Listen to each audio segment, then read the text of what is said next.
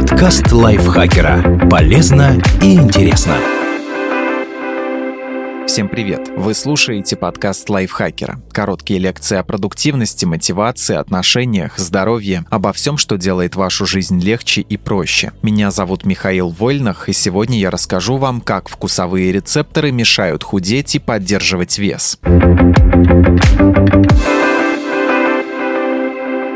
Современном мире еда – это не столько топливо для жизни, сколько источник удовольствия. Продукты с высоким содержанием соли, сахара и жиров переполняют полки магазинов, а производители придумывают все новые сочетания, чтобы пощекотать наши рецепторы. И это напрямую влияет на то, как мы чувствуем вкус, какие продукты выбираем и сколько в итоге весим. Как вкусовые рецепторы связаны с набором лишнего веса? Попадая в рот, молекулы пищи воздействуют на хеморецепторы – клетки, расположенные во вкусовых сосудах сосочках на языке, небе, надгортаннике и гортани. Эти клетки преобразуют химические сигналы в нервные импульсы и передают информацию в мозг, после чего человек чувствует, какой продукт попал ему в рот – сладкий, соленый, кислый, горький или умами. Чувствительность к определенному вкусу и любовь к нему зависит как от наследственных особенностей, так и от факторов окружающей среды, например, от того, какой пище привык человек. Рецепторы адаптируются к интенсивности вкуса и вместе с этим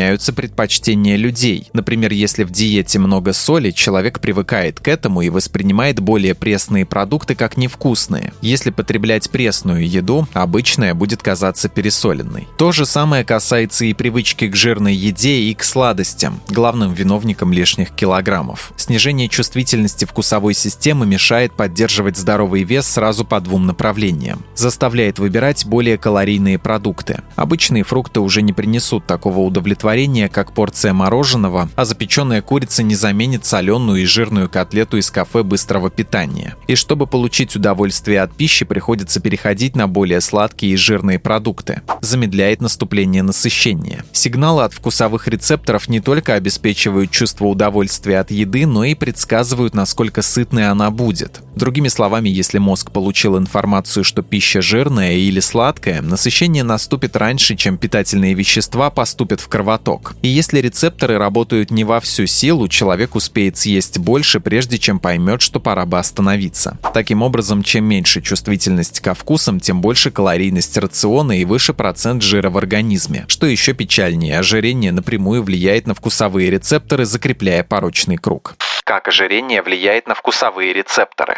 Ученые давно заметили, что ожирение связано со снижением количества вкусовых рецепторов. Люди с большим лишним весом имеют где-то на 25% меньше вкусовых сосочков. Они менее чувствительны как к соли, так и к сахару. Избавление от лишних килограммов же работает в обратную сторону, обостряет восприятие сладкого. Чтобы проверить, как ожирение заставляет терять чувствительность ко вкусам, ученые провели серию экспериментов на мышах. Одних животных кормили кормили пищей с высоким процентом жиров, а других обычной едой. Как и ожидалось, первые набрали много лишнего веса и потеряли 25% вкусовых сосочков на языке. Затем ученые повторили эксперимент с мышами-мутантами, которые из-за генетических особенностей не могли набирать лишний вес. На этот раз жирная диета никак не повлияла на вкусовые сосочки. Мыши ни веса не набрали, ни рецепторы не потеряли. Тогда проверили еще одну группу мутантов. У этих мышей мог появляться лишний вес, но не связанный с ним воспаления в организме. У них отсутствовал провоспалительный агент ТНФ-альфа. Через 8 недель эксперимента мыши растолстели, но вот количество рецепторов на языке осталось прежним. Ученые сделали вывод, что во всем виновато воспаление. По-видимому, оно ускоряет смерть вкусовых клеток и замедляет их обновление. Поскольку у людей ожирение также связано с хроническим воспалением и снижением чувствительности ко вкусу, можно предположить, что этот механизм работает не только у мышей. Таким образом, чем больше лишнего жира, тем меньше вкусовых сосочков, больше калорийной пищи и еще больше лишнего веса.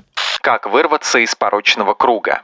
К счастью, снижение количества сосочков во рту – процесс обратимый. Чтобы вернуть нормальную чувствительность, нужно скинуть лишний вес и приучить рецепторы к менее интенсивным вкусам. Если вы страдаете от ожирения, обратитесь к врачу, чтобы подобрать подходящую программу питания и тренировок. Снизив массу тела, вы уменьшите воспаление в организме и вкусовые рецепторы начнут обновляться с прежней скоростью. Также вы можете делать выбор в сторону менее насыщенной пищи. Отказаться от фастфуда или сократить его количество до одной порции в неделю. Заменить сладкие напитки на воду, не добавлять сахар в кофе и чай. Постараться исключить продукты с добавленным сахаром, соки, обработанное мясо, выпечку. Заменить сладости на фрукты и свежевыжатые соки. Заменить консервы, колбасы и остальные мясные субпродукты на курицу и другое нежирное мясо, приготовленное без большого количества соли. Сначала пища будет ощущаться пресной, но уже спустя неделю вы начнете различать вкусы куда лучше. Яблоко или нектарин начнут казаться вам сладкими, а зефир в шоколаде или пончик в глазури тошнотворно-приторными.